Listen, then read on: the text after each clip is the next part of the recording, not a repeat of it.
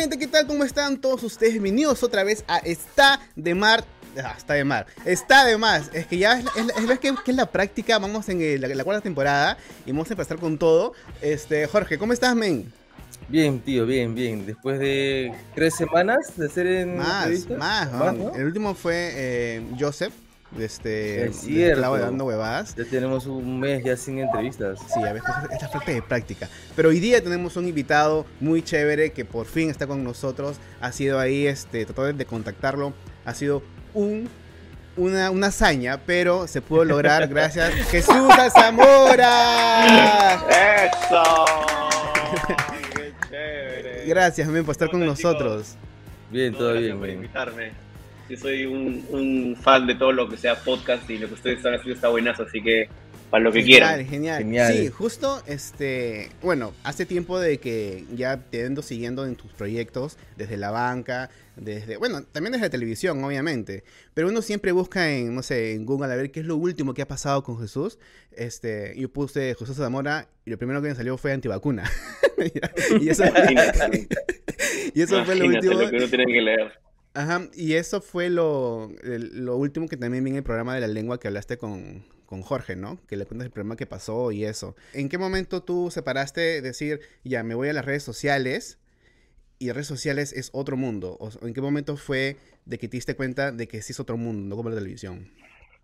O sea, primero te quiero comentar lo de lo, que, lo que comentaste. Efectivamente, uno a veces, al, al venir de la tele, uno tiene una imagen eh, que de repente uno ha ayudado a labrar de lo que termina siendo uno, pero que no es realmente lo que necesariamente es uno. No sé si me dejo entender. Entonces, la gente por ahí en la televisión tiene una imagen mía y eso hace que a veces algunos periodistas, con verdad pseudo periodistas, utilicen esa imagen tuya para difamarte y tener cierta notoriedad o vender periódicos o vender clics, ¿no? Yo claramente soy pro vacuna, estoy hiper vacunado. Y eso fue una vil difamación que incluso pusieron la foto de mi hijito y de mi esposa para difamar, lo que a mí me dolió muchísimo. Claro.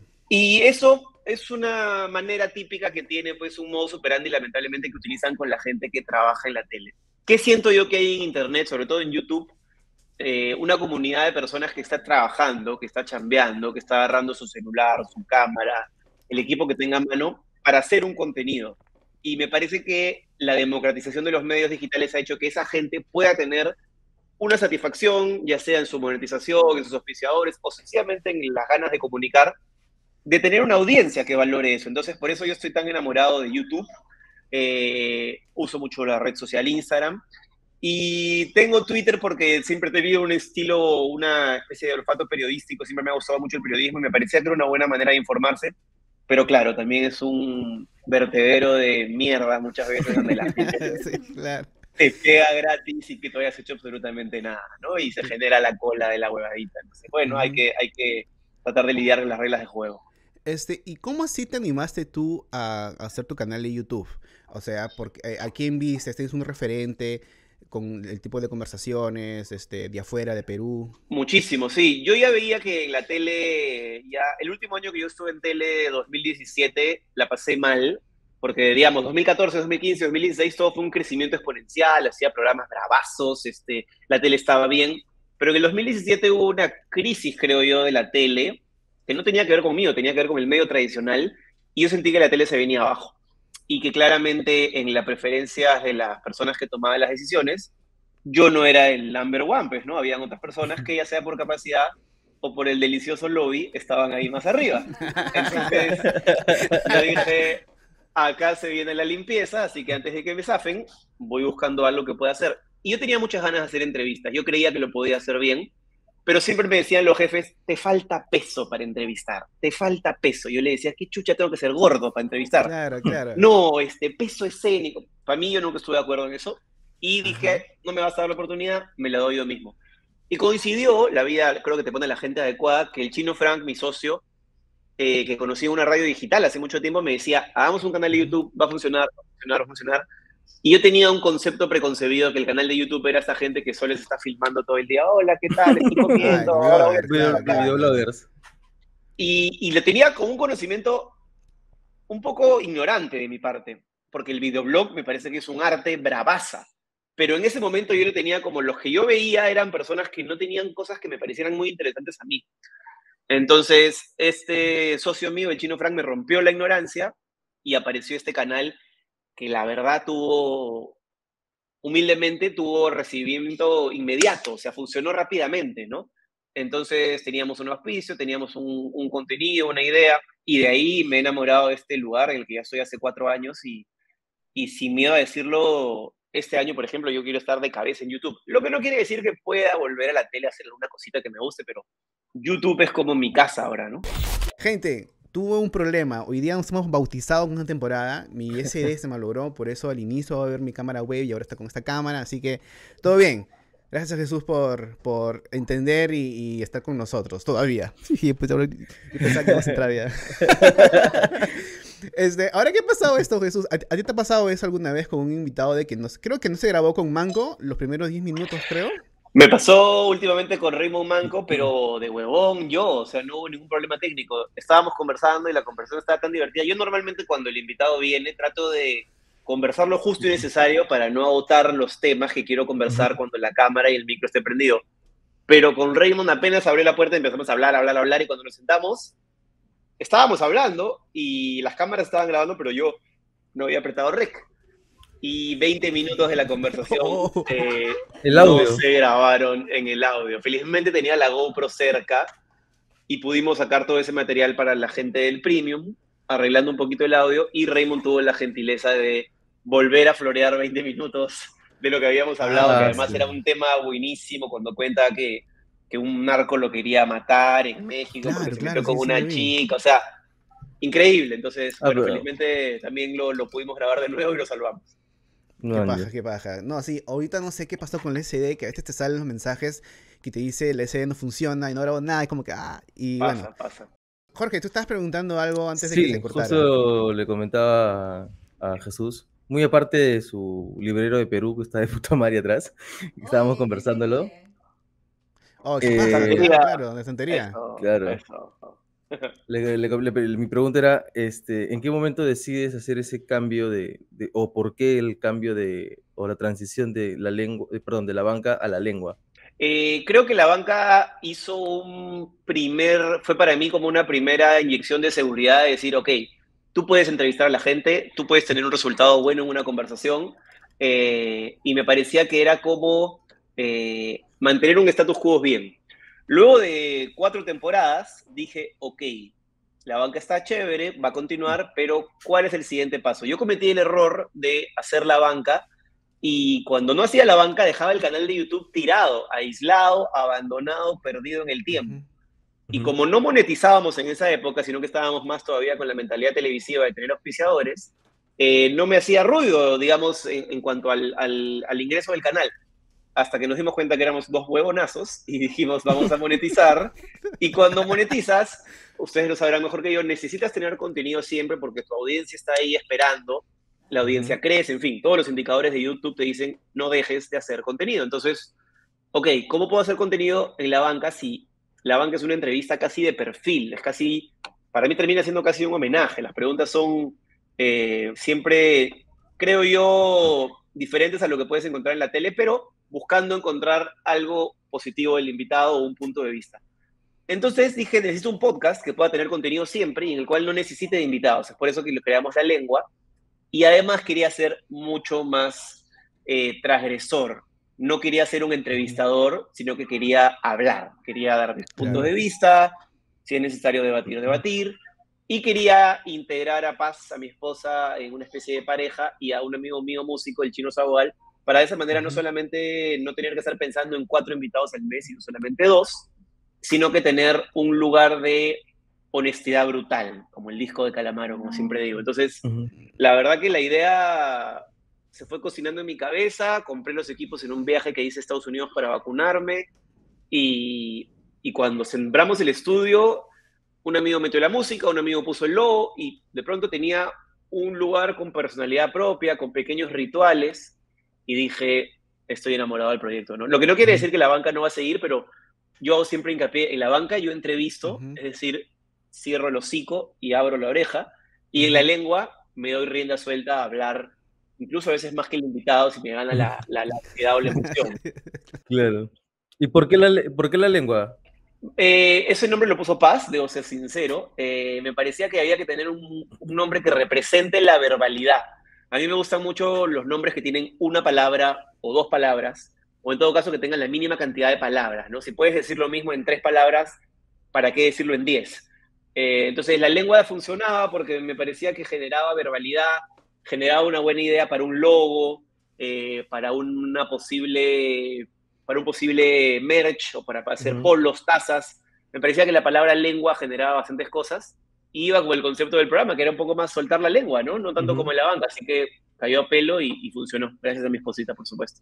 Claro, y, y aparte me solté la diferencia porque en la banca no recuerdo, he visto muchos episodios, pero no recuerdo que haya dicho este, alguna mala palabra, una grosería, pero en la lengua sí te he escuchado decir hasta concha su madre y tanta huevada.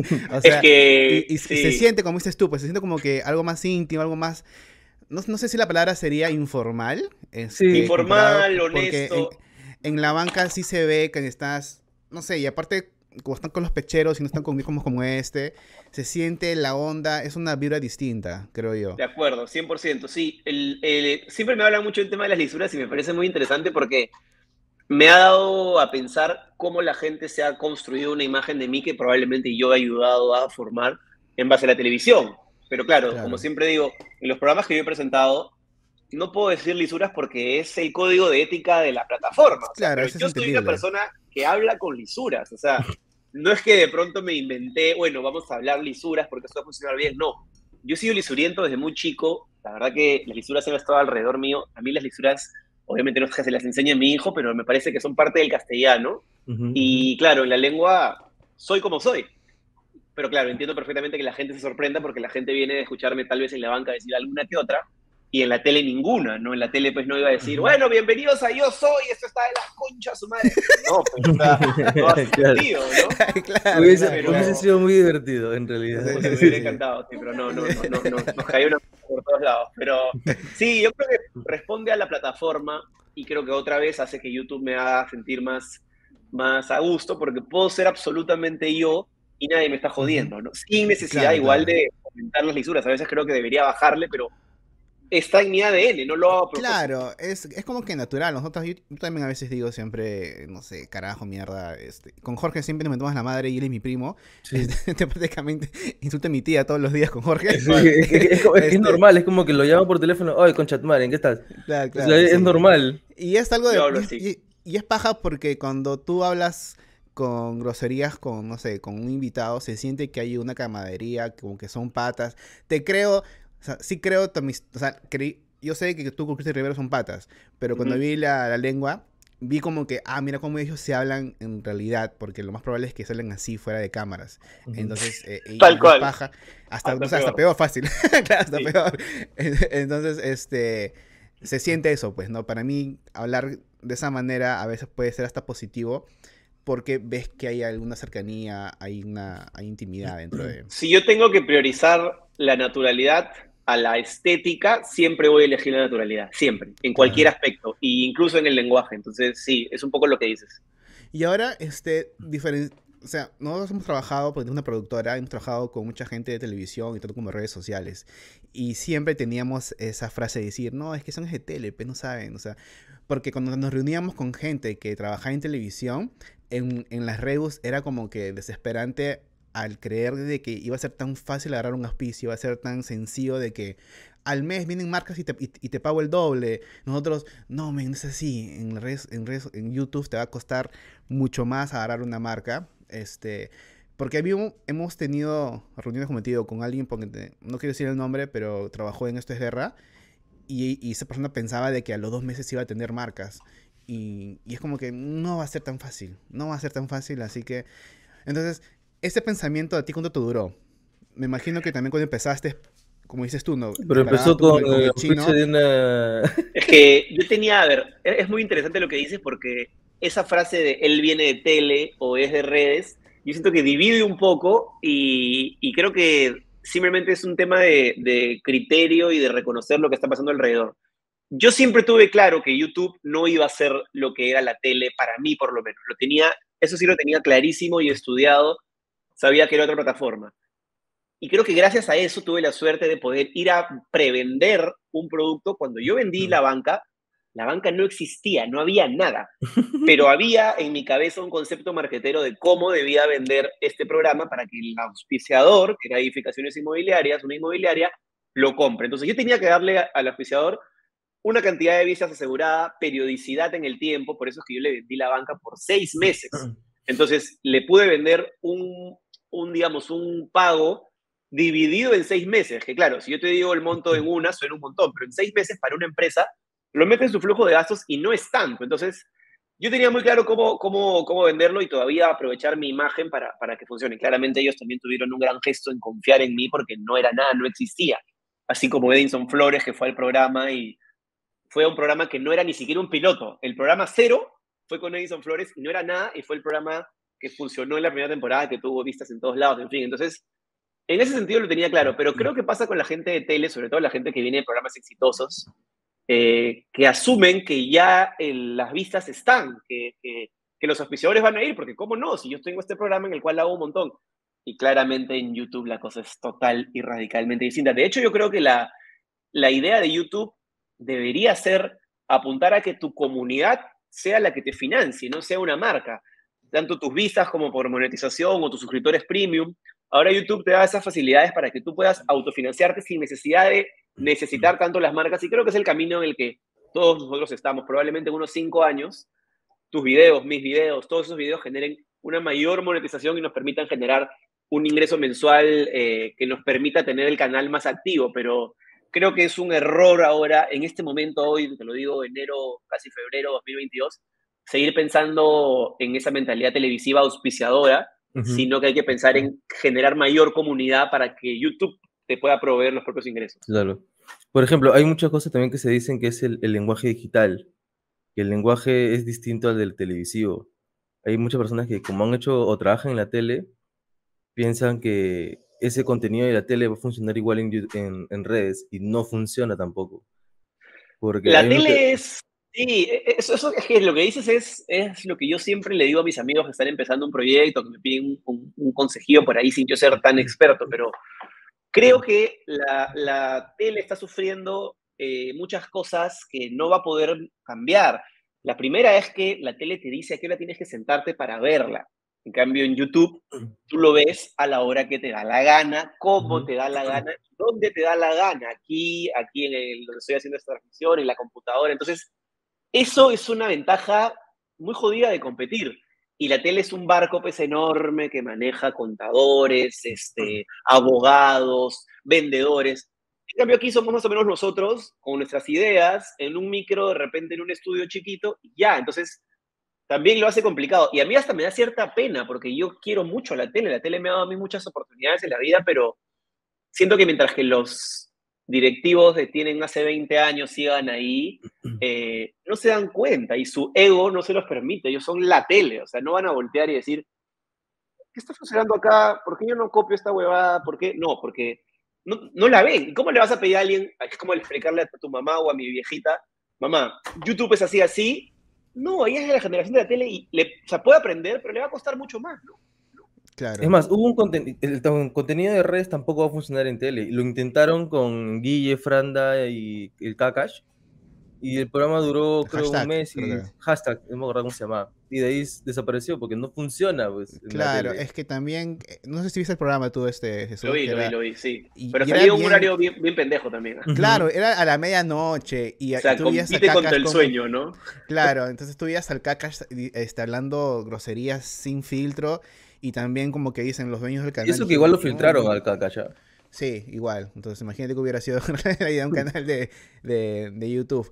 Ahora, y hablando de ya este de, redes también, el hate a ti al inicio, porque tú en televisión, tú puedes escuchar, no sé, algunos tweets, leer, si es que quieres leer tweets, pero en tu video hay comentarios, y los comentarios pueden ser este, muy brutales, y más si es que si es que viene alguien de la tele y la gente ya te conoce o quiere conocerte, ¿no?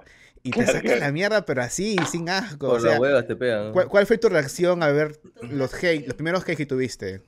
bueno, yo venía de la tele donde de verdad el, hate o el titular es un hate eh, como tú dices, que la gente cree conocerte, cree tener una opinión de ti. Ah, este blanquito seguro es hijito de papi, seguro su papá es millonario, y lo han metido ahí. Y además, mira, tiene ser en el pelo, seguro es pituco. La gente se arma una, una cosmovisión de ti totalmente eh, prejuiciosa y, y, falsa, pero bueno. Entonces, en la tele a mí ya me, me curtió tanto que la verdad yo entré a YouTube y cuando entré a YouTube habían un par de comentarios, pero eran mínimos. O sea, yo nunca sentí hate en YouTube, de hecho nunca lo he sentido.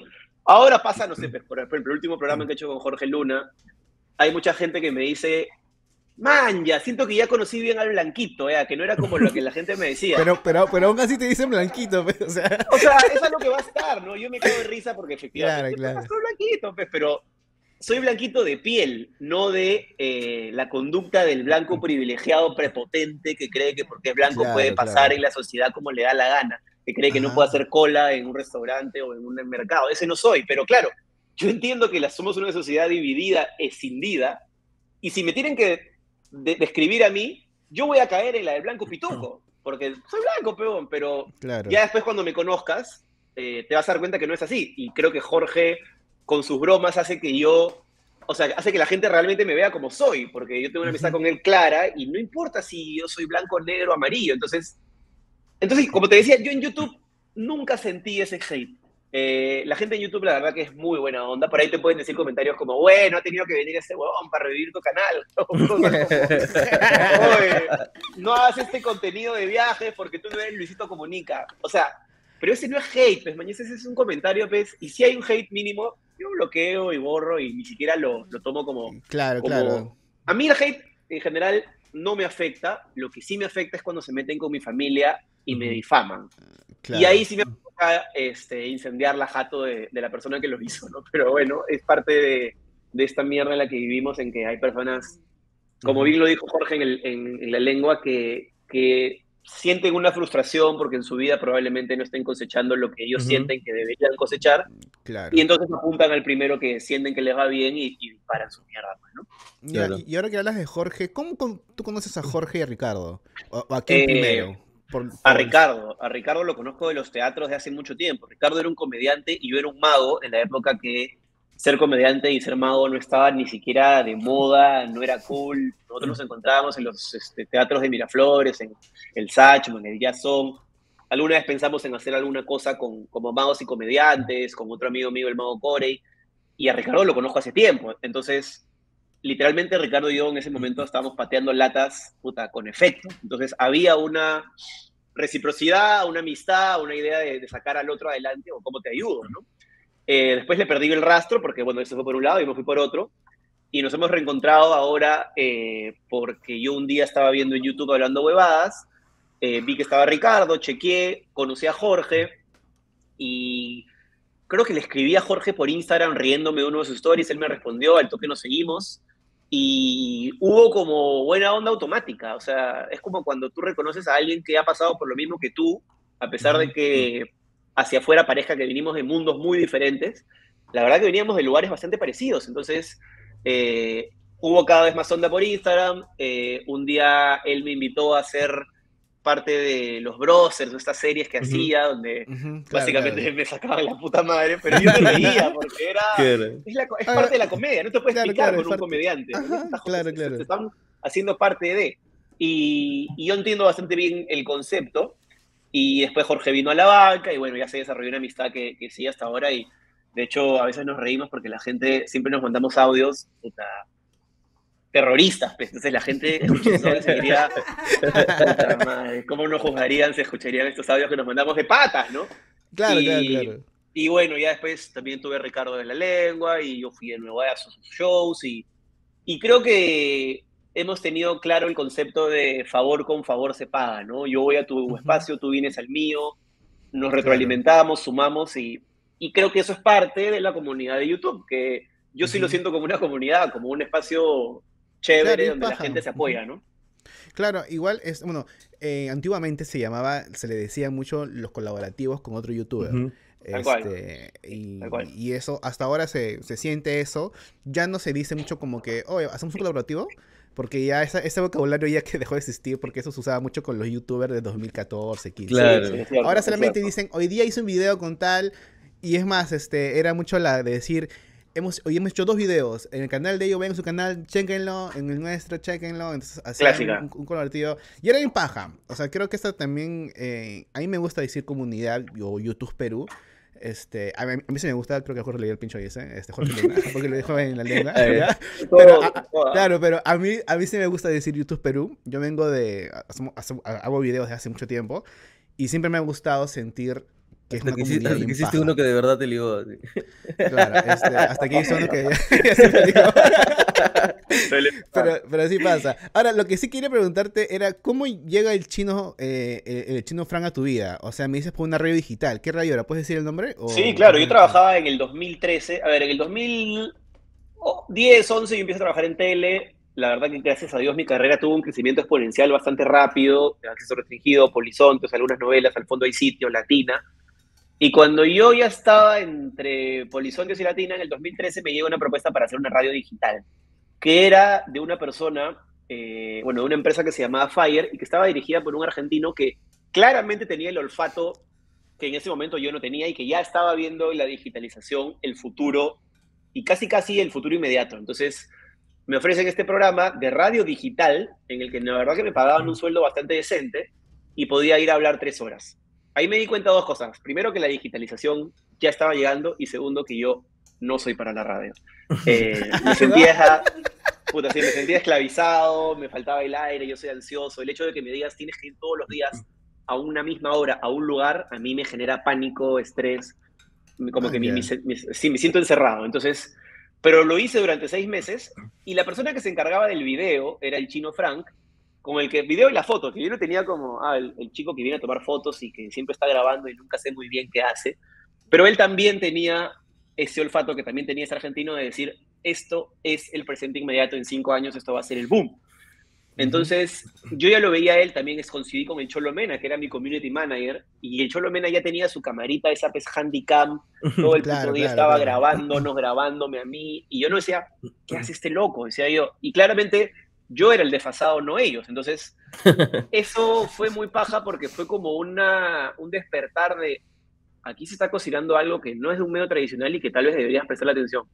Y con el Chino Frank hice buena onda, trato de hacer buena onda siempre con la gente con la que chambeo, y hubo un contacto, él trabajó luego en una empresa que vendía a los influencers, siempre me contrataba, hasta que se independizó y empezó a ser un productor digital y me dijo, vamos a hacer tu canal de YouTube, y jodía, jodía, jodía.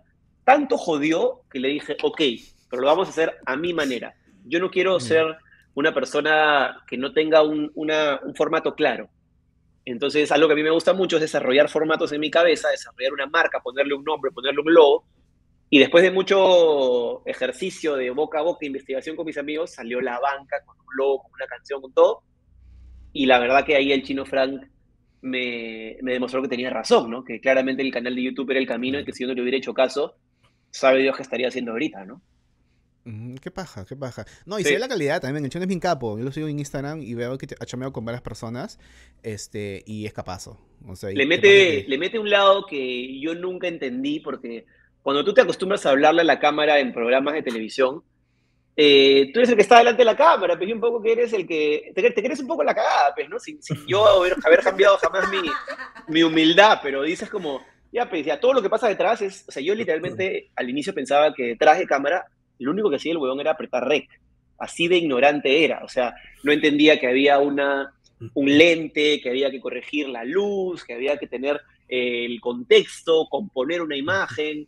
Claro. Eh, no entendía que era un medio de expresión también. Yo pensaba que el único que se expresaba era yo y que las personas de atrás estaban más o menos haciendo un trabajo eh, como artesanal, ¿no? Era, era muy ignorante. Y con el chino descubrí todo lo que hay detrás de cámara y ahora que estoy metiéndome a los blogs, que es algo que voy a empezar a lanzar este año con otro formato nuevo que quiero lanzar para YouTube, que básicamente son blogs, no necesariamente de viajes, sino lo que sea, y que yo agarro la cámara, digo, mierda, qué difícil es esta huevada. que realmente Claro, porque- un porque, áspero, O sea, pues, ¿no? a mí me ha tocado antes, antes de ya usar la cámara bien, que decía, voy a hacer que voy a caminar y voy a, y la clásica de grabar tus pasos, ¿no? Cuando caminas esos vlogs. Y yo intentaba hacer esta huevada y es tan difícil grabar tus pasos cuando caminas. Es una huevada que no sé cómo chucha lo hace Casey Neistat. Por ejemplo, aún así un video hacia bravazo todos Ese los días. es el dios. Claro, Ese es mi entonces- máximo ídolo. Estoy a punto de sacar el mapa del Perú y poner una foto de la grande. Entonces tú dices, oye, eso lo hace todos los días, debe ser fácil. Puta, y yo intenté grabarme los pies, me demoré 10 minutos, no me salió, a la mierda, siguiente. Entonces ya nunca más lo hice, porque entonces no es tan, no es tan, no es tan fácil. eh, y qué pasa que, que te has dado cuenta, igual tú eh, estando en digital te has dado cuenta con el tiempo, obviamente, si sin Chino Frank o, o con otra Sí, persona. sí, eventualmente hubiera caído. O sea, al inicio en la banca me di cuenta porque yo decía, wow, son cuatro cámaras. Eh, estas cámaras están grabando una perspectiva, un plano, un contraplano. Ahí automáticamente entendí muchas cosas que ahora me sirven, pero ahora he ido más allá. De hecho, has mencionado a Casey Neistat. Yo ahorita estoy llevando un curso con Casey Neistat, en Ah, su- el que, el que sacó. el que sacó y ha sido también, o sea, otra cosa que yo jamás entendía era la edición. Para mí era, ya, tú graba, graba, graba. Y yo siempre iba a la isla de edición de Polizontes, de acceso restringido, porque siempre he sido como, cuando algo me apasiona, me meto de cabeza, pero nunca entendía que en la parte de la edición, si tú la conoces bien, si tú mismo te editas, a la hora que grabes, vas a grabar para la editor. Entonces todo va a ser mucho más sencillo. Eso Claro. ha sido un descubrimiento que he tenido hace menos de un mes. Y ahora que me iba a la... ¿Cómo cómo habré sido de afanoso que yo tenía dos pasajes y dije, ok, tengo dos pasajes de una aerolínea, de un canje, me voy a ir a, a Las Vegas y con todo lo que he aprendido con Casey Neistat voy a hacer un blog, pero con otro lenguaje. Antes yo hacía un blog y literalmente era agarraba mi selfie stick y me grababa y hablaba todo el rato como un pelotudo y puta, Sí. daba demasiada información sí, y, sí, sí. y hacía cosas que yo creo que no, no, no había necesidad de hacer. Cometí el error de decir lo que voy a hacer y luego hacerlo, y en cambio ahora simplemente lo hago y me grabo. Entonces, puf, eso también ha sido, la verdad que una inspiración de gran Casey Neistat y estoy muy contento, ¿no? Bueno, No, sí, él es un, es un capazo. Pero ¿qué pasa? ¿Qué vas a? O sea, ¿tus vlogs van a ser de viajes o van a ser de tu vida diaria? ¿Un día grabando la lengua? ¿Un día Eh, quiero- ¿O cómo van a ser? Mira, quiero, la lengua tiene seis videos al mes, yo quiero meter dos videos, dos blogs al mes. Entonces tendría que tener al año más o menos 24 o 25 blogs, tal vez 26, este, sí, por ahí se me falta una semana. Entonces, evidentemente no voy a viajar todos los blogs porque tengo pues, un hijo, una familia, una chamba, claro. pero sí va a haber mucho de blog de viaje, pero también va a haber mucho de blog de las ideas que quiero comunicar. Por ejemplo, acabo de hacer un blog sobre cómo hablar en público, que es algo que la gente me pregunta muchísimo.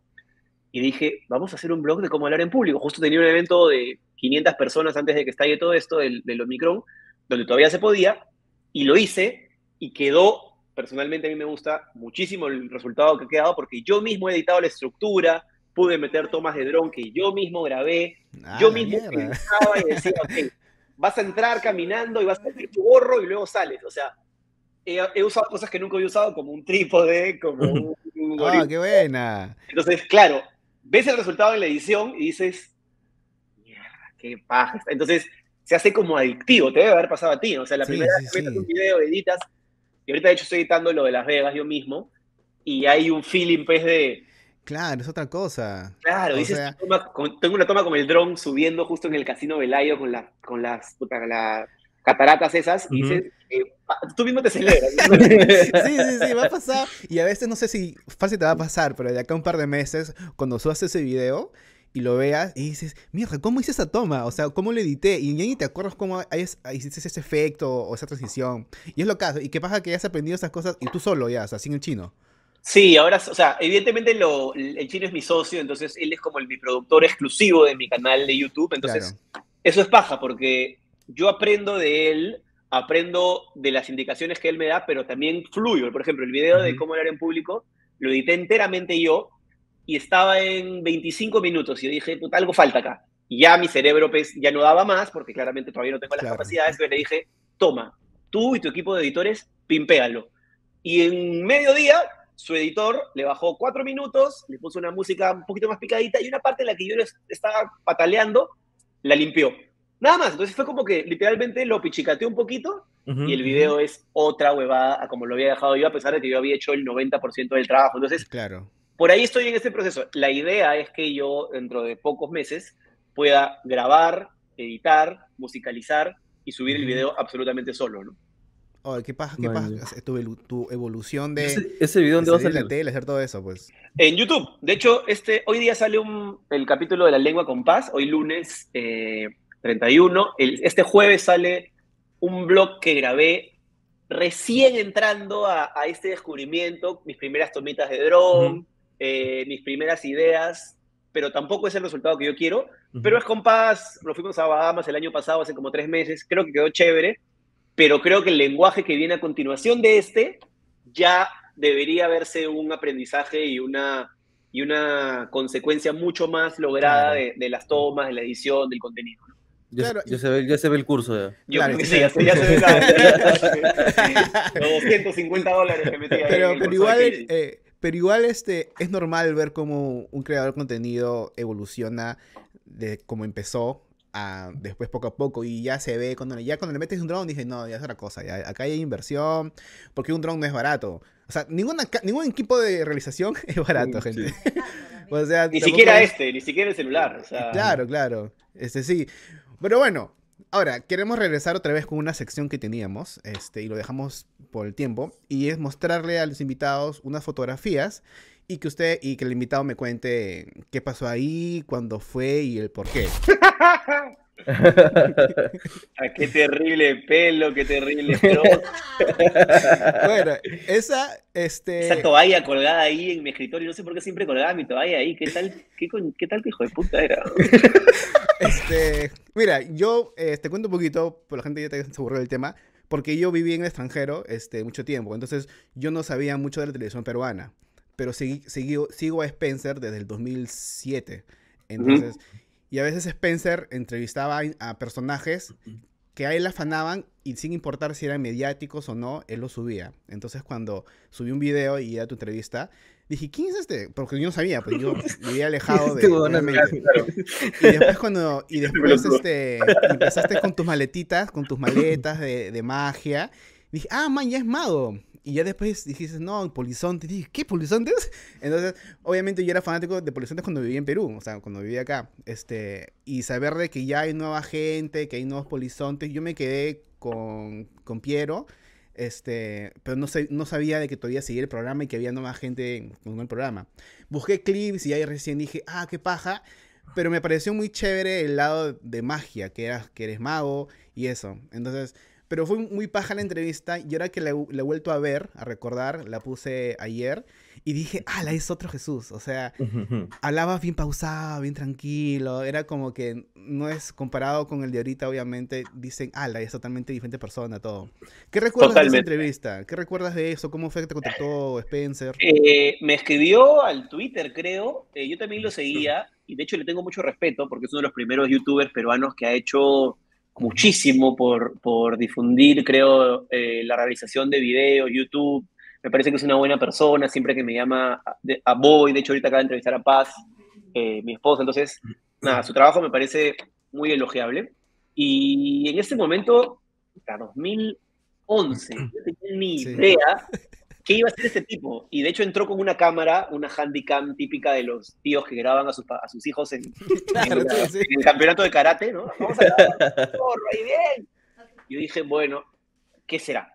Entró, empezó a grabar desde la entrada, me grabó sentado y me pareció súper novedoso y me da risa que lo has mencionado porque ese chico del 2011 literalmente estaba súper emocionado con lo que le venía, eh, no tenía mucha idea qué iba a pasar, estaba muy, muy, muy verde y muy, eh, o sea, muy, digamos, en investigación en el mundo artístico, pero ya estaba entrando a la tele, ya tenía una herramienta como la magia, y la verdad que yo le tengo mucho cariño a esa época porque la recuerdo como, sin saber a dónde iba, yo solo sabía que todo tiempo libre y no libre que yo tuviera tenía que dedicarlo a mi arte, a mi proceso, a mi ejecución. O sea, yo ya me estaba dando cuenta que no quería ser un empleado o un trabajador, o no quería ser abogado particularmente, que era lo que mi viejo me había prácticamente obligado, uh -huh. y que quería hacer cualquier otra huevada que tuviera que ver con la creación y el arte. Entonces, lo veo ahí y me veo sentado en ese sillón, esa casa que ya la vendimos, ya se demolió por bueno, la crisis y todo, pero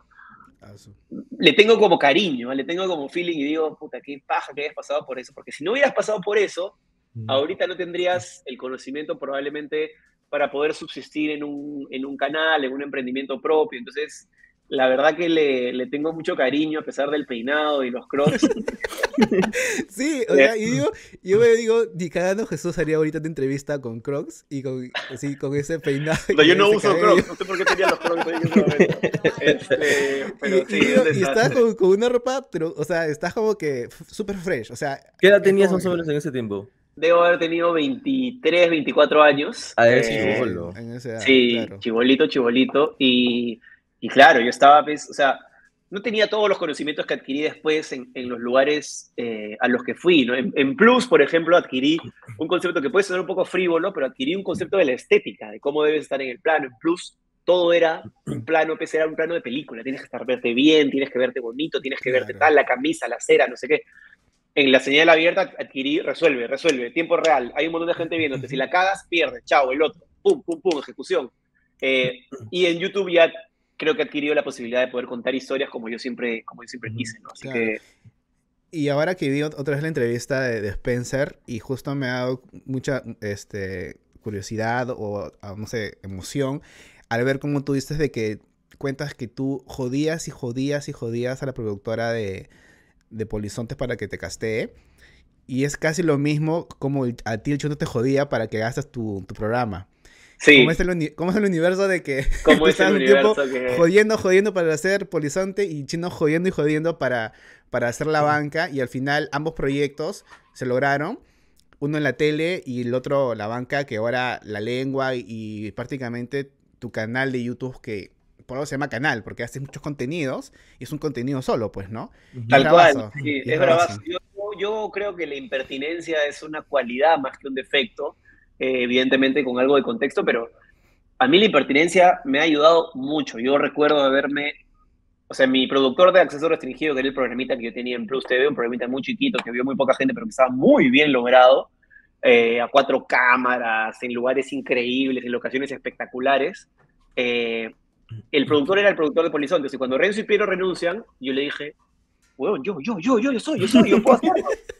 Y luego me decía cosas, no, tú no eres chistoso, puta, esa guada era como, ah, Joder, Así te decía, Así me decía, pero es que el productor era mi amigo, entonces me jodía y me decía, no, tú ya tienes un programa, que chucha vas a tener dos, no te lo has ganado. Yo era chibolito, 24 años, No te lo has ganado. yo sabía que si me daban ese micro, mi vida cambiaba. O sea, Lo, lo tenía clarísimo.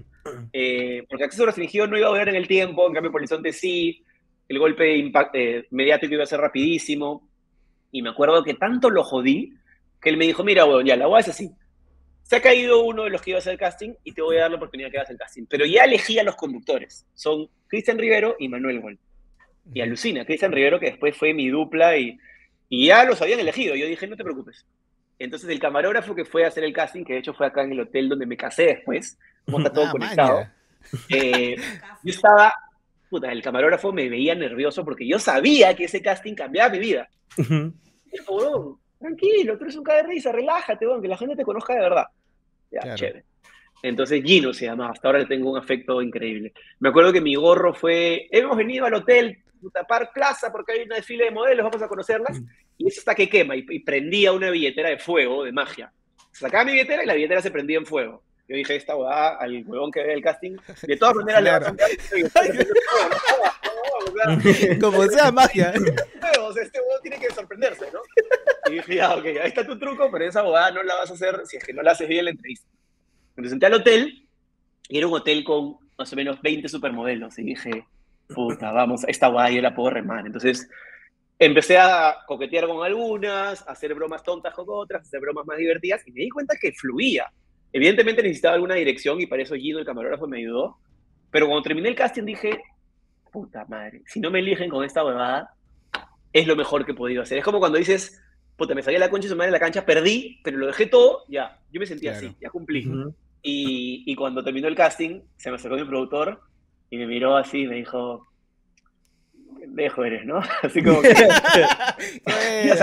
Y, y me dijo, bueno, eh, la productora te ha elegido, ah, queda Manuel Gol y ya no va Cristian, vas tú porque parece que van mejor con el perfil. Y de hecho Manuel y yo hasta ahora somos grandes amigos, y teníamos un perfil que éramos la misma edad, nos habían pasado cosas similares, pero éramos muy diferentes. Entonces funcionaba eso en el programa y quedamos los dos y la verdad que esa fue mi gran oportunidad. Y no me equivoqué, ¿no? De hecho ese programa me cambió la vida.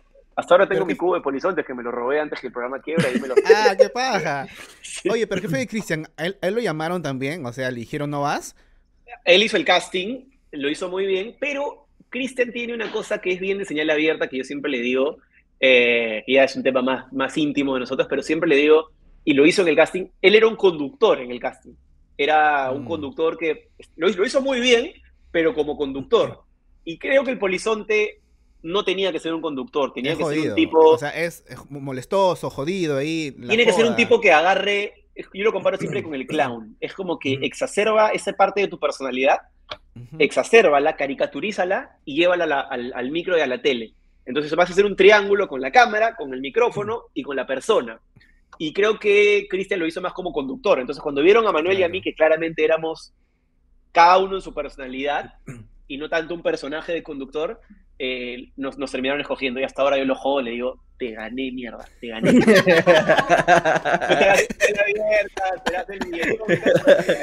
pero, pero Cristian le jodió que, que, que lo chotearan, no, ¿se te ha contado? No, ¿O para él fue una chamba más ya? Para él fue una chamba más y Cristian ah, ya, tenía mucho oficio. Es más, declaró creo que soy un chico señal abierta. Y efectivamente, Cristian es un chico señal abierta y lo hace muy bien. Sí, sí, y para mí debe ser el conductor número uno de la tele peruana, eh, instaurado y, y, escogido y tal cual, ¿no? Y uh -huh. creo que él se siente cómodo con ese rol. Eh, yo después fui descubriendo que ese no era el rol que yo quería para mí, pero, pero sí, no, terminó siendo una joda y un chiste nada más. Y, y él rápidamente entró a, a, señal abierta, creo, y con mucho más sueldo, así que es aunque le encanta la plata. claro, claro, claro. Oh, pero qué paja. Pregunta, ahora, menciona, ahora que mencionaste a acceso restringido, ¿ese proyecto fue tuyo? ¿La idea fue tuya o de quién no, nace ese proyecto? No, ya era, yo era un pulpín de 23 años que no sabía ni siquiera hablarle a una cámara, pero yo tuve la suerte de que me invitaron a un programa que se llamaba 3G, en el que el tema era oficios que los hombres deberían hacer en la casa. Ya el título nomás en el 2000, hoy ese título sería motivo de burla, de baneo en las redes sí, sociales, de qué clase de estupidez es esa. Claro. Pero allá por el 2010 era como, ah, qué divertida idea, ¿no? Porque así era nuestra sociedad. No es culpa del claro. canal, creo que era la sociedad la que era así. Sí, sí, sí, claro. Y yo me mostré muy sincero, yo no sabía ni siquiera freír un huevo, no sabía, o sea, yo era un inútil en mi jato, porque todavía vivía con mis papás, y la verdad que cuando me mudé solo, viví de pan con atún meses, o sea, era un inútil. Entonces en el programa, terminé siendo el personaje del programa porque el productor me decía, pregúntale a Jesús si sabe cocinar. Y todos era como, vamos a joder al estúpido. Y claro, me di cuenta que en la tele, la tele necesita un personaje, necesita claro. que las cosas pasen muy rápido. No tiene tiempo para crear un arco narrativo de, de historia, no. Y yo era ese personaje sin darme cuenta. Entonces, rápidamente lo capté y dije, ah, bacán, a estos buenos les encanta que me haga el cojudo, perfecto, me hago el cojudo a mil.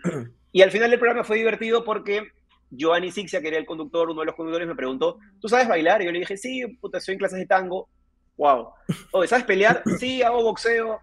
Ah, man, ya. Y haces magia y juegas futsal. Entonces pasé de ser un estúpido profesional a ser un, un huevón que casi casi era un artista porque le interesaba un culo de cosas. Entonces, a partir de ese programa, me llaman a un casting, mucho tiempo después, como a los seis meses, porque así funcionaba todo en el cable, tenían sus procesos.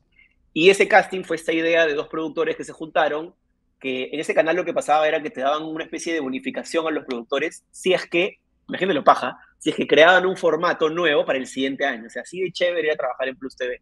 Vale. Los productores hicieron un casting en el cual estaba Bruno Ascenso, Alonso Cano, Joaquín de Orbegoso y yo. Y yo solamente por esa entrevista, porque yo no sabía, yo no era actor, no sabía hablar a una cámara, literalmente era un inútil que sabía hacer trucos de magia. Nada más. eh, y ese primer casting, que fue en un hotel, puta, fue. De pronto yo tenía tres cámaras que me seguían, un huevón que me ponía un pechero en el. Y yo decía, ¿qué mierda es esto? Y la productora me dijo, sé natural, nada más. Y como yo siempre me jacto de que ser natural es más o menos mi especial, lo único bueno que sé hacer, dije, esta es la mía. Hice el casting y quedamos Bruno y yo para la siguiente prueba. La siguiente prueba fue en el restaurante La Mar, en la cocina, había que sacar cosas de la cocina. Y puta, nunca me olvidaré esa prueba porque yo soy una persona que tiene alergia.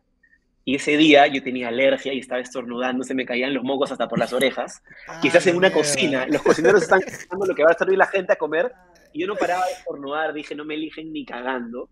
Eh, increíblemente me eligieron y, y, puta, sin saber leer ni escribir, tenía un programa en la tele en el cual me fui a grabar al Caribe en un crucero, me fui a grabar a Palma de Mallorca cómo funcionaba un avión en el hangar de aviones de Air Europa en España, me fui Ah, a- Claro, pues. es que, es que en realidad el Bien. formato es chévere. El formato es bravazo porque te dejaban entrar a lugares donde nadie entra y no saben qué cosa hay detrás. donde nadie entra con un montón de cámaras, con una... O sea, literalmente era como grabar una película. Cada capítulo que tenía 24 minutos nos tomaba cuatro días. Eh, Ah, y yo no. O sea, era, era como una pela, sí. Y, pero para un amateur como yo fue puta, el descubrimiento máximo, ¿no? Y me acuerdo que el programa lo grabé todo el 2010, 2011 y salió al aire recién en el 2011 a mediados. O sea, yo le decía, ¿en qué trabajas? En televisión. ¿Cómo se llama tu programa? Acceso restringido. ¿Y, ¿y dónde da? No, causa, todavía no da aún. Pero ya va a salir, ya, ya va a salir. tenle paciencia. Todavía Y no. Cuando salió, puta, weón, más o menos senté a toda mi familia alrededor y le dije, vamos a ver esta mierda que se va a estrenar.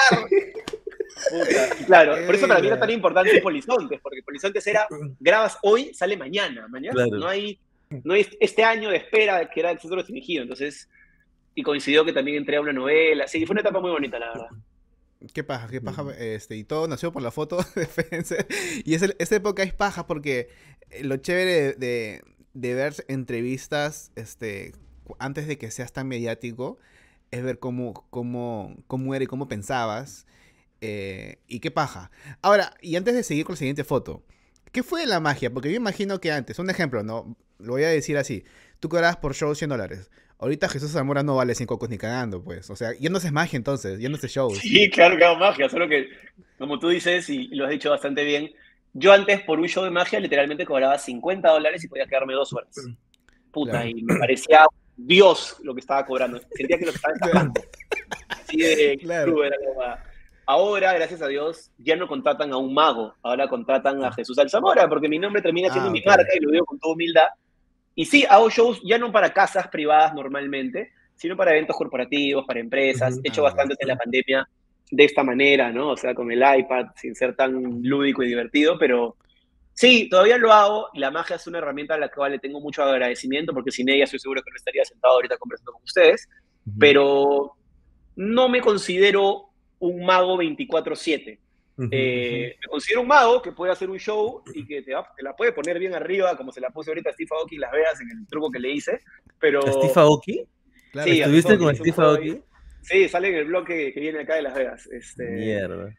Pero claro, no, no- no me considero pues como el mago Corey, como el mago Bruno, como otros magos que son 24/7 magos. Entonces, Claro. lo hago si me contratan y de vez en cuando hago un jueguito para mis amigos, para mi familia, Ujú. alguna cosa con el blog, a veces lo hago en la lengua, pero es una herramienta más que yo tengo. Pero, pero sigues investigando, sigues aprendiendo cosas nuevas. Sí, sí, ahora que estuve en Las Vegas fui dos, a ver dos shows de magia, tuve la suerte de conversar con, no sé si ustedes ubican a Penn and Teller, son dos magos muy conocidos del- Claro. mundialmente, y conversé Uno con Grandote de, de pelo Exacto. largo, todo, claro, y, sí. y otro chatito, sí, conversé con Penn como una hora, y ¿Qué como hablas? mago, o sea, Pero, ¿cómo, ¿cómo llegaste a hablar con ellos? O sea, ¿fuiste Sí. con una marca, con, con algo así? no, o sea, no, no, ¿fuiste no, con una no, es una locura lo que pasó.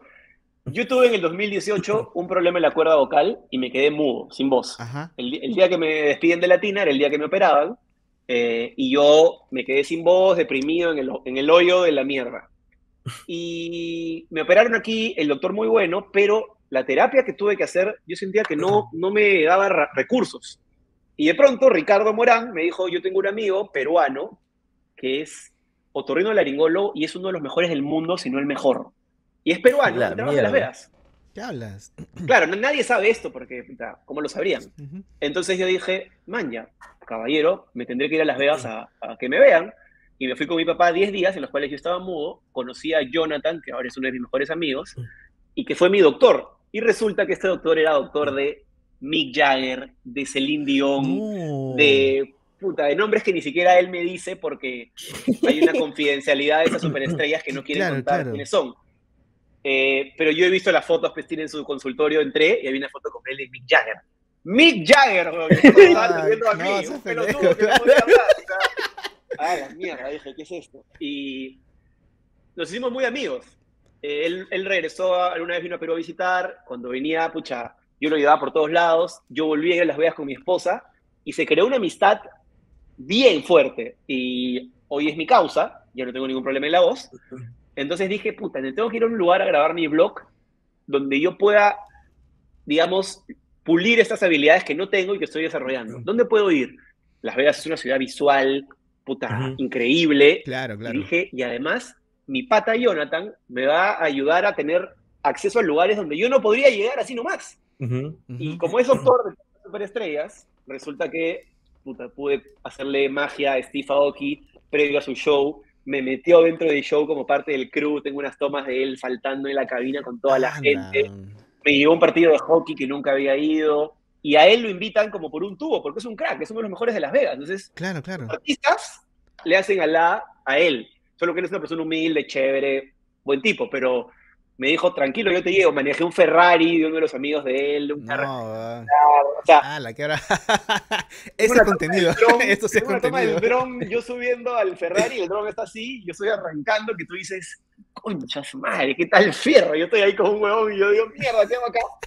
Entonces, y una de esas era que me llevó a ver a, a Penn Anteller y es amigo de Penn, entonces Penn se tomó el trabajo y le dijo, mi amigo es mago de Perú, y de pronto estaba hablando de magia una hora con uno de los mejores magos. ¿Qué de hablan? Houdini, de Copperfield, de David Blaine, de, de lo que él me preguntó sobre la magia en Perú, en fin, o sea, Claro, claro. yo tengo mucha suerte, la verdad, de que he conocido personas en la vida que, que son buenas personas y, y, y que te tiran buena onda gratuitamente. Y creo yo humildemente que trato de hacer lo mismo por ellos. ¿no? Ujú. Qué paja, qué paja. Bueno, Nosotros ya, hemos ya- entrevistado acá a Bruno Tarnechi. Sí, Mi hermano, un crack de la magia. es un crack. Nos cagó el cerebro a nosotros, ¿ah? Y fue presencial, así que olvídate. Claro. No, Muy y amigo aparte él cuenta cómo él se va, hay, hay un mundial de magia, este, él fue al mundial de magia, no El FISEM, claro que sí, con la rutina de los relojes. Sale el Gran. Prix. Claro, y él, este, no sé si quedó en segundo o ganó, no recuerdo muy bien ahorita. No, ganó, el Bruno. Ganó, ganó. O sea, Ganó, Bruno ¿no? ganó el Flasoma, que es algo así como el, el de toda América. Ajá. Él fue el mejor. Y con ese título, Grand Prix, que es un título que no solamente ganas, sino que dicen que eres el mejor de todos, te llevan al Mundial, que es en China, que él hizo una Ajá. rutina de, de relojes, en la que de toda la competición mundial quedó cuarto, me parece, que es una brutalidad. Sí, y creo que es nuestro mejor exponente a nivel magia nacional. Para mí, mis favoritos son él y el mago Corey, que es el que me enseñó.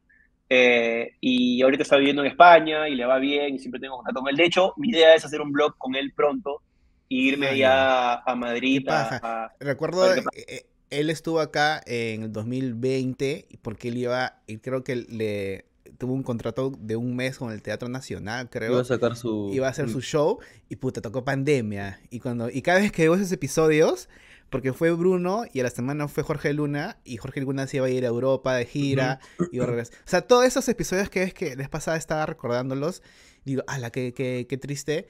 Y bueno, y esperemos de que cuando regresen Bruno ya haga otra vez su show. No sé si lo llegó a hacer después. eh, No, Pero, después no lo hizo, se dedicó más a, a hacer magia. Bueno, los, los magos se vieron duramente golpeados porque los magos trabajan Claro. demasiado en eventos y cuando no hay eventos no hay magos. Entonces claro. tuvimos que adaptarnos a la virtualidad. Algunos lo hicieron bien eh, y pudieron Yo tener lo- una carrera, pero a otros les costó mucho, ¿no? Yo lo vi a Bruno en un comercial de Entel, si no me equivoco. Sí, No, fue imagen Y, y- y también No, de Rappi. de Entel y de Rappi, sí, sí. Sí, sí, sí. Sí, a mí me da mucho gusto que a Bruno le vaya bien. De hecho, eh, nosotros hemos sido muy amigos. Él me enseñaba muchas cosas de magia. Yo he tratado de meterle el lado comercial, que a veces a, a- a algunos magos por ahí no lo tienen tan claro. Y de hecho, yo le, le- las, entré a mi, con mi manager. Le dije, "Oye, todos los shows de magia hácelos a él, porque él es una persona muy buena y, va a seguir creciendo. Y la verdad que ahora está en España, le está yendo bien, pero claro, la pandemia también pues fluctúa, ¿no? Sí, claro. No, y siempre me gusta de los magos, este, y bueno, ahora también Bruno, me imagino que también, yo a ti no te he visto en un show así, porque, como te digo, te conocí cuando yo estaba afuera, antes no podía ver eso, mucho de ti en ese entonces, pero siempre me gusta cómo los magos hablan y cuentan historias mientras que hacen el truco. Y lo haces tú también en el, en el video de Spencer, que sacas el de tu bolsillo, creo que es una, una- carta. Pero cómo es que, cómo es, eh, cómo narran la historia para un truco, creo que es la parte más chévere de, de, un mago. Porque, o sea, tú vas a shows esos que salen en este, America Got y salen como que se mueven con capas y espadas, ¿no vas? Pero a mí mi feeling me gusta cuando el mago empieza a contar una historia, un cuento y pum, saca la, carta y... Estoy de acuerdo. A mí, también me gusta, a mí también me gusta más ese tipo de magia. Me permite desarrollar más otro tipo de habilidades más cercanas a la psicología. La magia tiene como 12 variantes, ¿no? Grandes ilusiones, magia de cerca, magia de salón, magia de escenario, magia infantil, magia musical, manipulación, un montón. Lo que yo creo que tiene que hacer un buen mago es encontrar cuál es la que se adapta mejor a sus, a sus características. A mí me gusta la magia de cerca, la magia con cartas, donde puedo llenarte la oreja mientras por otro lado estoy haciendo otra huevada. Eso me parece que es espectacular y es donde yo me siento más cómodo. Qué paja. Jorge, ya antes ya para ir, ir, acabando, muestra la última foto a, Jesús. Este, enviado. A ver qué, qué tanto. bueno, bueno, esa es la realidad de la gente que piensa que Jesús del Zamora lo tuvo todo. Miren esta cara de imbécil profesional. este huevón yo lo encuentro en la calle y puta, no sé si le dejo plata o, cruzo la pista porque me parece un... O sea, yo era de chivolo, mira, de chivolo yo no he sido el pavo del salón y el buleado porque jugaba bien fútbol. El fútbol fue mi salvación. Si no, de hecho, esa foto yo me estaba yendo a un campeonato de básquet en Venezuela, porque también jugaba bien básquet.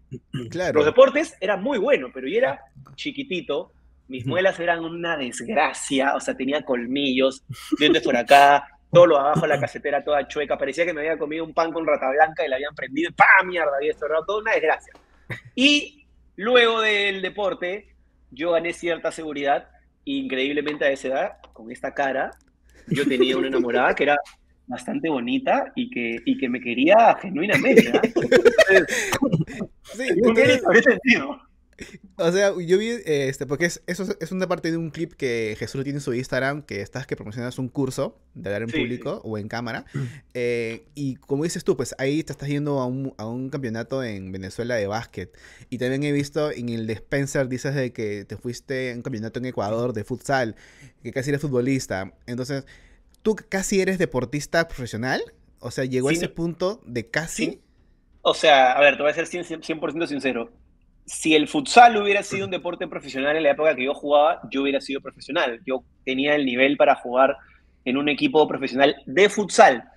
El tema es que en el fútbol, cero. O sea, ¿por qué? Porque yo nací en un colegio, se llamaba José Olaya, ya no existe, eh, que era básicamente la cancha del colegio era un garaje, era, era uno de estos colegios misios de Miraflores, eh, con instalaciones casi de colegio nacional, que era muy bonito, muy feeling, todo, pero era un colegio enano. Entonces, en ese colegio yo desarrollé la habilidad de jugar fulbito muy bien. Yo tenía un nivel de fulbito muy bien, por eso jugué futsal profesional, jugué tres Merconorte, jugué tres Sudamericanos, me fui, jugué jugado contra Falcao, o sea, pero cuando me crecías la cancha y me ponías gras, me perdía porque no tenía gran patada, no tenía el doble ritmo, no tenía la fuerza, no entendía cómo funcionaba el juego. Entonces, ¿qué hubiera pasado si yo hubiera nacido en un colegio que tenía cancha de fútbol? No lo sé, pero claramente el fulbito en esa época no era un deporte profesional. El futsal recién se estaba profesionalizando alrededor de la región, 2005, 2006, y después se hizo profesional aquí en el 2010, 2011. Nosotros jugamos en la primera división de, la Liga de Fútbol de, de Futsal con la Sonora, nos fue muy bien, yo humildemente era uno de los mejores del equipo y lo digo sin ningún tipo de falsa modestia. Pero claro, de ahí a decir que hubiera sido futbolista, no, no hubiera podido ser futbolista porque no tenía esa capacidad, pero sí hubiera podido ser futsalista, ¿no? Entonces, como a los 28, 30 años ya dejé de jugar futsal porque no me estaba dando nada y tenía que meterme más en mi carrera como artista, ¿no? Claro, pero no había, una, no había una selección peruana de futsal. Hubo en algún momento, pero todo era muy amateur, eh, no, o sea, no, no, no había un costo de algo. Me acuerdo que hubo una convocatoria en mi mejor momento, eh, que estábamos yo y mi compañero Walter Pasache, que es un amigo mío que juega futsal increíble también, y los dos estábamos esperando la convocatoria. Me acuerdo que no me convocaron a mí, lo convocaron a él, ah, merecido. Eh, pero igual era algo muy pequeño, lo convocaron un ratito, o sea, no, no hubo una gran... El futsal no, no tenía una gran cobertura, entonces era algo más interno, ¿no? Pero fuera de Perú no hay un- una liga, no sé, en Brasil, Argentina. no Ah, hay- sí, no, en Brasil, Pero- España, Rusia son potencia, pero, Pero, nunca, nunca pensaste irte afuera a buscar el, el- no, la- no, el no me daba para ta- No, no, tampoco era, o sea, era algo que me apasionaba mucho, jugar con mis amigos, la vivía, me iba muy bien, pero nunca lo, o sea, cuando tú ves que no es algo que genere tanta repercusión, sabes que no hay una posibilidad de carrera, ¿no? Y yo en Brasil sería cualquiera jugando futsal. Eh, en España igual. Yo era bueno porque en Perú veníamos de un concepto de fulviteros y nosotros Claro. jugábamos fulvito y yo era muy bueno fulvitero, pero no creo que me hubiera dado para, para irme a otro país. No, no, no, no sé Ah. si no, no creo que tenía tanta capacidad. Maña. Oye, y ahora que me cuentas que, mira, eres mago, así, eh, deportista, futsal, eres actor, conductor, tú eres y bailas tango, me dices que, que has tenido clases de... de- Bailé y tuve clases, O sea, no diría que pero bailo tanto. es, es mucho ese perfil de actor de que tú puedes, si hay una película de, de eso, tú puedes ser ese protagonista. Si eres una que- película de magos, tú puedes hacer eso, porque tienes muchos talentos. Y eso es lo que muchos actores he visto, no sé si es acá, fácil en todo el mundo, ¿no? De que buscan tener muchos talentos para que tu currículum diga, yo sé tocar guitarra, batería, sé hacer Sí, esto, esto, tal esto, cual. esto. De hecho, es, es, es, es muy importante para un actor investigar. Yo no lo hice por, porque quiero ser un actor que investigue, yo lo hice porque creo que era hijo único y estaba aburrido en mi jato, entonces tenía que huevadas para llenar el puto día. Eh, y tengo esa característica de ser muy curioso. O sea, yo agarro algo, lo veo, me gusta y lo exprimo hasta que le saco el último centavo y lo hago una habilidad que queda para mí y que la aplico a futuro. Es lo que me está pasando ahorita con, con el video, con la creación Claro. de contenido en, en videoblog. Ujú. Ahorita estoy como un enfermo viendo videos, me veo al día unos 20 videos de, de youtubers de videoblog, grabo mis videos, medito, empiezo a generar ideas, o sea, siempre he tenido esa naturaleza medio obsesiva, pero para un actor, que también lo soy, aunque tampoco me considero, lo mismo me pasa con la magia, no me considero un actor 24/7, no, no me interesa tanto actuar, eh, creo que sí es fundamental que pueda aprender mucho o poco mejor de muchas cosas, de muchas, muchas salpicadas por aquí, porque te van a dar una, una aproximación a crear un personaje con más verdad. Claro, y no, y aparte uno se nutre, o sea, yo también cuando, no sé, vez pasada vi Tic Tic Boom de, de la película de Netflix de Andrew Garfield y me puse como loco tres días seguidos viendo Rent, eh, teatro musical, me, me fané por tres días, absorbí todo lo que sé ah, de, de documentales y todo, ya, ya está. Ok, next. Pero te va a servir de repente en una conversación, o de Ajá, repente y día aparte vas es a chévere. restaurante y dices, man, yo conozco eso, esa historia. O sea, Ajá. todo eso, el conocimiento es la máxima herramienta del mundo. Claro, claro, tal cual. quitar. Entonces, si lo puedes adquirir de gratis, métele con fe. Claro, claro. Que o sea, y qué paja ahora que tú estás, que te metes de lleno al lado de ser videoblogger, este, que ahora creo que es paja decirlo por fin, decir que un videoblog es un formato de creación de contenido para YouTube, es aceptable, y ya no como antes, que decían, así como el Cholo, pues, ¿no? Que hacía sus videos diarios, y era como, ¿quién es este huevón? Pero eso Yo en le sacaba la Estados Unidos- mierda. Claro, y eso en Estados Unidos era, puta, era, era, era un formato ya que ya era generaba dinero y todo eso. Igual creo que ahora los, los formatos están mejor hechos. Yo veo un blog del Cholo ahorita y veo un blog del Cholo antes, hasta sus herramientas, hasta su manera de hablar, Claro, claro, y digo, claro. Y es parte de lo que decías al inicio de la conversación. Es el parte del arco de crecimiento que va teniendo un creador de contenido, un artista, y que es parte de lo bonito del proceso. Claro. Jesús, muchas gracias por estar con nosotros. Este ha sido una conversación muy paja. Al inicio ha sido medio atropellada por la SD que se jodió. pero qué paja que Jesús grande nos dio este la paciencia y gracias por, por, por eso, men.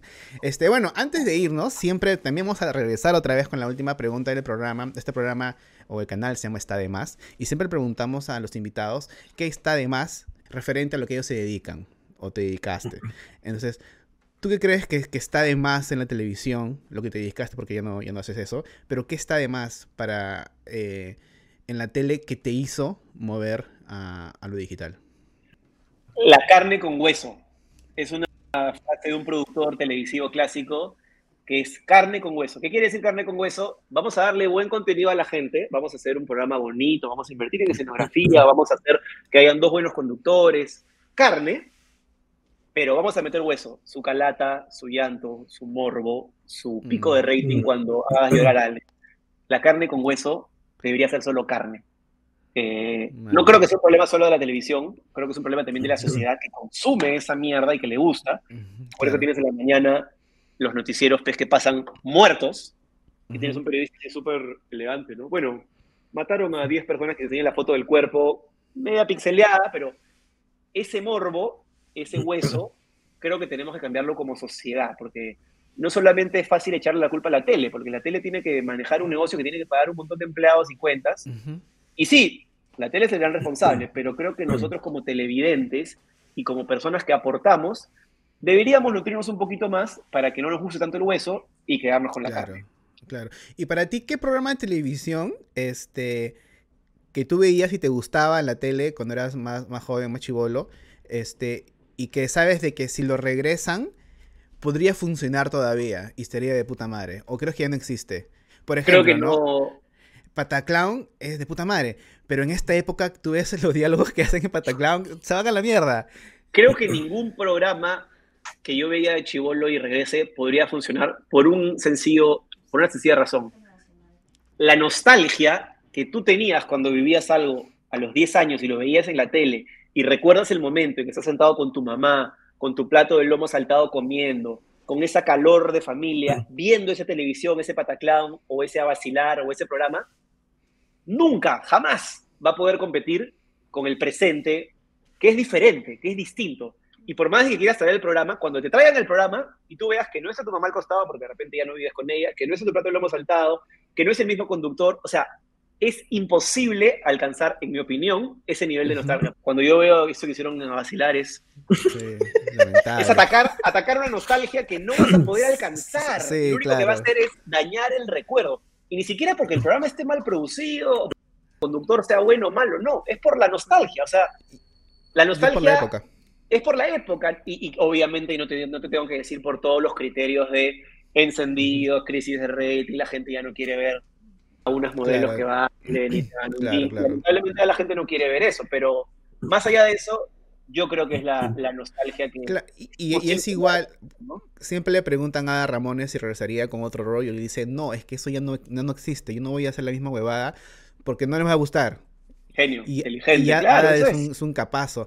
Pero, por ejemplo, ya, antes ya de acabar rapidito, este, tú, tú ves este, a Jordi Rosado, este, tiene su programa de entrevista, ¿Ah? y sus entrevistas, por más que él haya aceptado estar en digital y ha dejado la tele de lado, tú ves su formato y es muy televisivo aún todavía. Y eso a mí como que lo veo porque hace unas entrevistas y todo, pero siempre cuando ya es punta de acabar le mete lo televisivo y a mí eso a mí me la baja un poquito.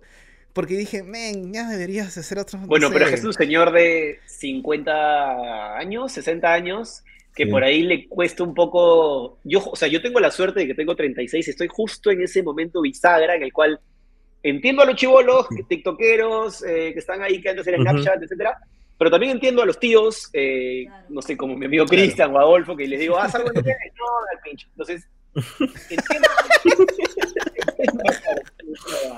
Eh, entiendo perfectamente por qué les cuesta, pero a mí también me pasa lo mismo, ¿no? Yo quiero ver a alguien en, YouTube que me hable en la plataforma de YouTube. No me interesa mucho que me hables como televisivamente hablando, pero es un proceso, a veces cuesta. Yo, mis primeros programas en la banca son bastante más televisivos que los programas de la lengua, que son bastante más digitales. Entonces, eh, creo que es un proceso que cada persona pasa. Eh, creo que estamos en un momento de la historia muy bacán, sobre todo para los creadores de contenido. Creo que es muy interesante lo que está sucediendo y la democratización de los medios hace que tengamos realmente una oportunidad, una chance de competir, que si le metemos huevos y algo de creatividad, puede funcionar. Excelente, Jesús. Con eso ya nos estamos despidiendo. Men, otra vez muchas gracias por estar con nosotros, por dar el tiempo. Este, gracias, que te vaya muy de puta madre. Eres capaz, son todos tus proyectos que los sigo y siempre uno aprende bastante con, con lo que tú haces. Así, que, gente, igual acá recuerden que ha estado siempre este, Yape y Plin, si quieren eh, donar un poquito para este proyecto. Muchas gracias para que siga, para que siga. Yape, Yape, colaboren, colaboren O si no, acá está el super thank you o el super gracias también, para que también si están su, tarjeta está adherida ya, pues apoyen, apoyen a los proyectos. Esto es un par de clics nomás. Así que, Jesús, muchas gracias, men. Muchos éxitos. nos vemos en la próxima. Y Sigan rompiendo Nos vemos. Gracias, Suerte. Gracias, Jesús. Cuídate, un abrazo.